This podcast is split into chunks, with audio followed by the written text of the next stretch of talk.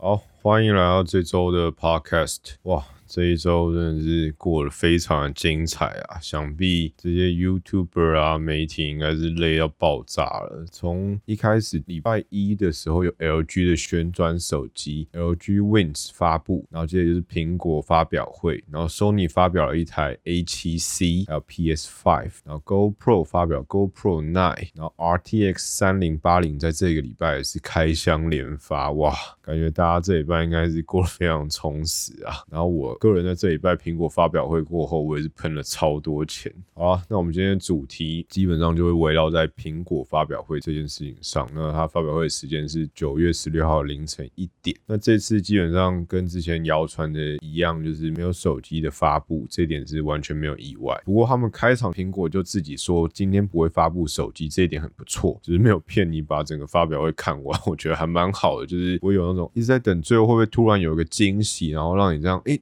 手机，但是没有，他一开场就跟你讲说没有手机，我觉得这点真的很不错。基本上我之前都没有在跟现场的发表会，因为上班族很可怜啊，我隔天要上班，然后再就是我有点对苹果，就不知道从哪个时期开始之后，我就觉得它的新产品没有照这么的诱人了，我就会觉得好像隔天早上再起来看的话。人家都整理好也不错，那不用大家晚上这么累这样子。不过我隔天是真的都很期待早上看他们的产品广告，我觉得他们的产品广告做的真的是超棒，拍的都超好的，就是真的是我觉得剪接节奏啊，整个流畅度都让你觉得嗯。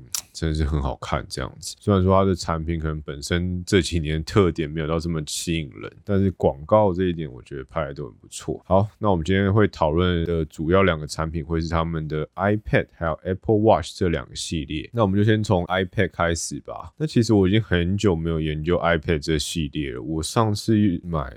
不是买，我上次拿到了 iPad，好像是 iPad 二吧？哇，你就知道这时代非常的久远，它那边框之初，不过到现在都还可以用，只是因为作业系统太古老了，所以很多东西很多 App 都没办法用，要不然真的很可惜。要不然我觉得它真的是一个很不错的产品。所以说这次我在看的时候，其实我有点就是有点搞不太清楚，它有太多系列，它除了原本一开始我熟悉 iPad 这系列以外，它衍生出了 iPad Mini、iPad。Air 和 iPad Pro，那因为我之前都没有打算去买它们嘛，所以说我其实一直都搞不太清楚这些系列分别。那这次我就认真研究一下。那我觉得最有趣的就是 iPad Air 这个系列。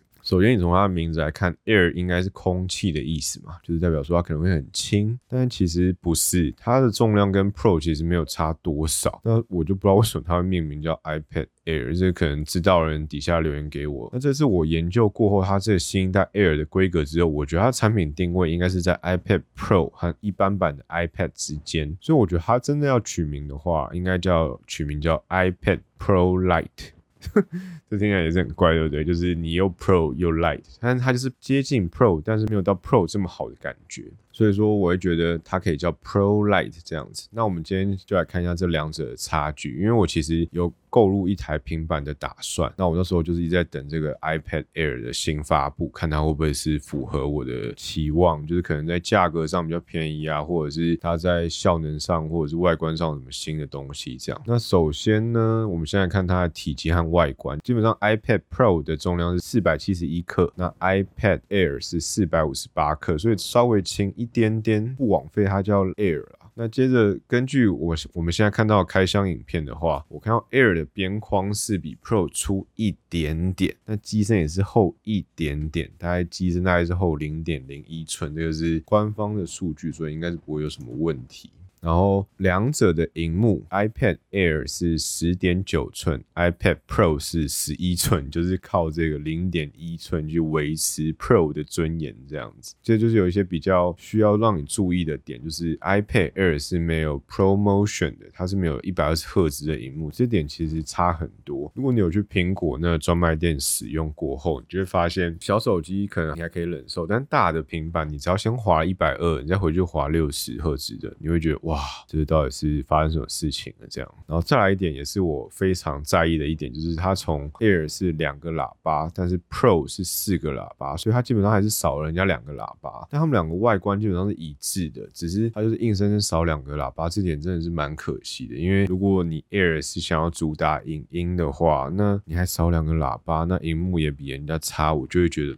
嗯，很犹豫啊，真的很犹豫。然后再来就是更 tricky 的地方了，是 iPad Air 是使用 A 十四五纳米的晶片，这是第一款五纳米台积电好棒棒的晶片。那 iPad Pro 是使用 A 十二 Z，这其实我在这次发表会之前，我也没有很认真的研究。不过这次过后，我研究完了，就会有些人就说，A 十四照来讲应该是比 A 十二 Z 强很多啊，就是毕竟一个是五纳米嘛，照来讲最新的科技应该是最好，而且又是 A 十四，通常大家看到那数字就觉得，嗯，应该是超强。但仔细去看，A 十二 Z 是八核 CPU 跟八核 GPU，但是 A 十四是只有六核 CPU 加上四核 GPU，所以即使是五纳米的 A 十四，单核的表现是可以把 A 十二 Z 电爆，但是如果你综合起来吃多核表现去计算的话，没有意外的话，效能上应该还是 A 十二 Z 赢。所以说 iPad Pro 的性能照来讲，应该还是会比 iPad Air 好。不过这部分因为 iPad Air 的跑分还没有出来，所以说这部分可能还要是要等确切的跑分出来。不过照目前推算来看的话，其实 Pro 还是有保有它 Pro 的尊严啦，不会说 A 十二 Z 就直接被 A 十四海放这样子。再就是它发表会上不是会说比前一代好多少多少嘛？它的前一代其实是比 iPad Air 的第三代来比，所以它并不是拿最新的 A 十二 Z 的晶片来比说好多少，所以说这点可能大家也要留意。刚刚有提到说他们的外观基本上是一致的嘛，所以说它包含那些接头啊和什么的，基本上位置都是相似。那所以基本上几乎所有配件都是可以共用，像是 Apple Pencil 二它可以用，iPad Air 可以用，官方的保护套啊、巧控键盘啊都可以用。然后再来就是有一个阉割的地方，就是镜头部分，iPad Air 是只有单镜头，那 iPad Pro 是有 LiDAR 主镜头加超广角镜头，所以说基本上 iPad Pro 的镜头是非常完整的。那其实这个我倒觉得还好，因为你要真的拿那个 iPad 在拍照人，我觉得。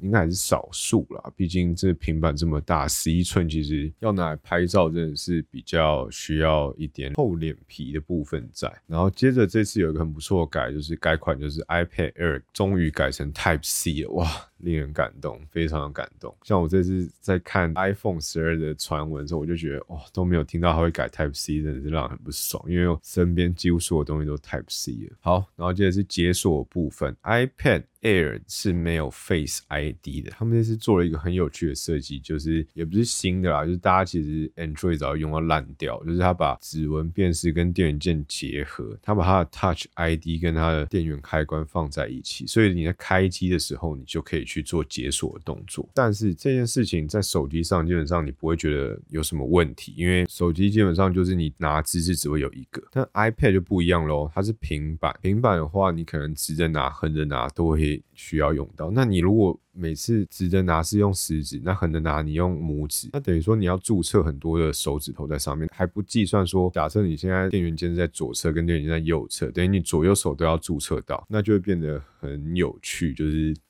我觉得听起来不是这么方便啦。不过现在大家都戴口罩的情况下，我相信大家应该也是打密码打习惯了。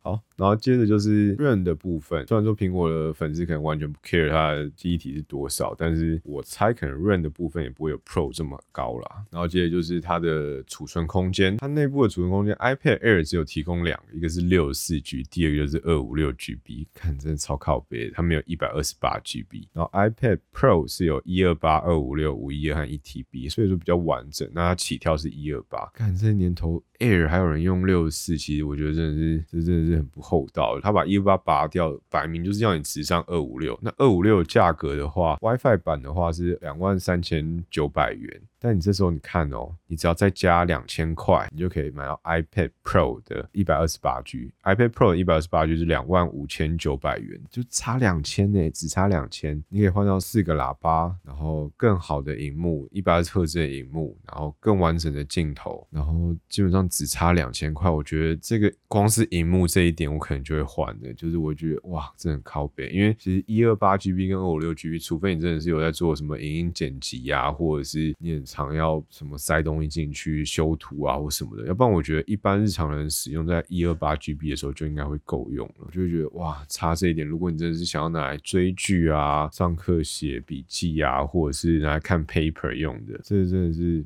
两千块，我觉得很值得投资啊。所以说，它一发布完之后，我就觉得，嗯，应该是要走 iPad Pro 这个这条路了。然后再加上他们现在有个叫 BTS 方案，你知道 BTS 是什么吗？我一开始听到的时候，我直接想到就是韩国那 BTS，因为 Samsung 就是找他们代言。我想，哇靠，BTS 也吃太香了吧？这 BTS 防弹少年从三星代言到苹果，这不会有问题吗？就是三星刚代言完，马上就代言苹果。但我后来才发现，他那 BTS 是 Back to School，B 是 Back，T 是 To，S 是 School。它是 Back to School 的缩写，我想，我靠，哦，原来是这意思哦。它是苹果的教育方案。那这个方案其实我在之前就已经有听过。它主要就是给一些教职员啊、学生一些优惠，让你在开学的时候，你可以用比较优惠价格买入苹果的产品，那可以做你教学上的使用或者是学习上的用途。好，那这边我就要提到这个 iPad Pro 的 BTS 真的是太太太香了，因为它之前的话，苹果都是送 Beats 的耳机，它。没有送过 AirPods，那这一次 BTS 额外送的耳机是 AirPods 第一代还是第二代？反正就是 AirPods。那你只要加两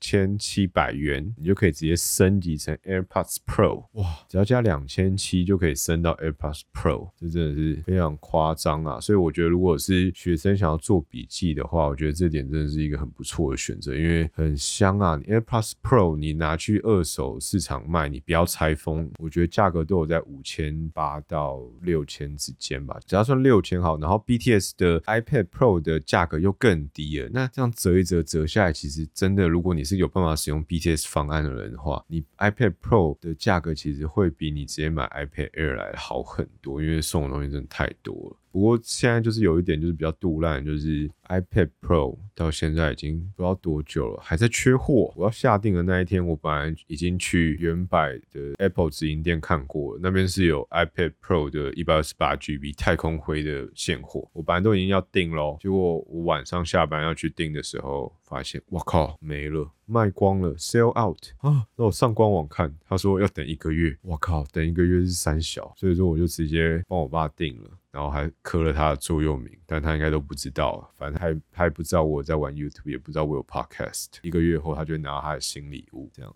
反正我觉得很屌，就是哇，竟然还是要等一个月，缺货要等一个月，超杜烂的。不过这 BTS 方案真的是很香啊，我蛮推荐给如果你有需求购入这种 Apple 产品的人，可以用这 BTS 方案。好，然后接着是他们的手表的部分，然后这次发布的是 Apple Watch Six 跟 SE 的版本，不错。果然出了 S 一的版本，我最喜欢买他们出的 S 一的东西，基本上他们 S 一的东西我都买过。那我觉得这两者来比较的话，先简单来讲他们的差异。Apple Watch 六的话，基本上就是多了 AOD（Always On Display）。他们好像叫做水显吧，那英文我不知道他们叫什么。然后还多了血氧侦测和 ECG 的心电图。我觉得 Apple Watch S 一算是 S 一版本，不过它其实也支援的非常完整，它包含了睡眠侦测啊、心跳侦测或者是防摔倒都有，就少刚刚我讲那三个功能。那 S 六的话，基本上它的续航力会好一点点。然后，哎，不对。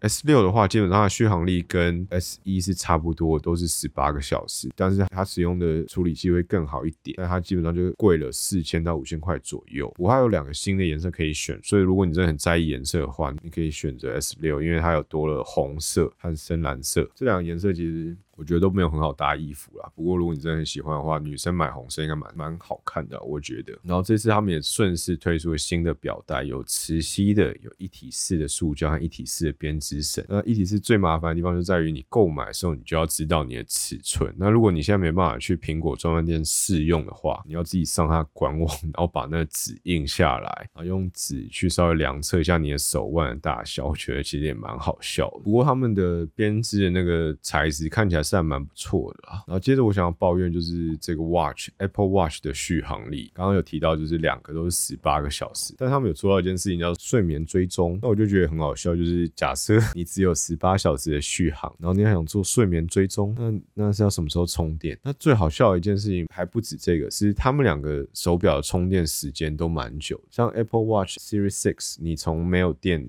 完全没电到充饱，你需要一点五个小时。那 Apple Watch SE 从完全没有电到充饱需要二点五个小时，所以说你充电至少都要花快两个小时的时间，一个小时多。那假设你要带着睡觉的话，我想问你是什么时候要充电？你是回到家，然后就先让它充一个半小时或者两个小时之后再拿起来带去睡觉吗？还是你是洗澡的时候要去充？因为像我个人的习惯来讲的话，我其实充电时间点都是在睡觉的时候，我不会带着它睡觉，我根本就不 care 那个 fucking 睡眠追踪。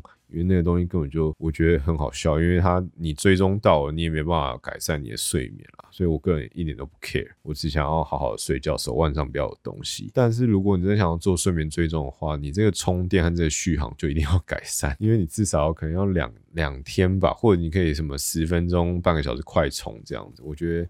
续航力一定要变好，或者是你的充电速度要变快啊，两者择其一啊，要不然就是你人生会有一点五个小时没办法带着电电子镣铐这样子。不过因为最近大家都有看到那个小鬼的新闻嘛，就是他可能摔倒或者是心肌梗塞或者是心脏疾病啦，所以我也看完那新闻之后，我那天其实也马上就下定了 S E。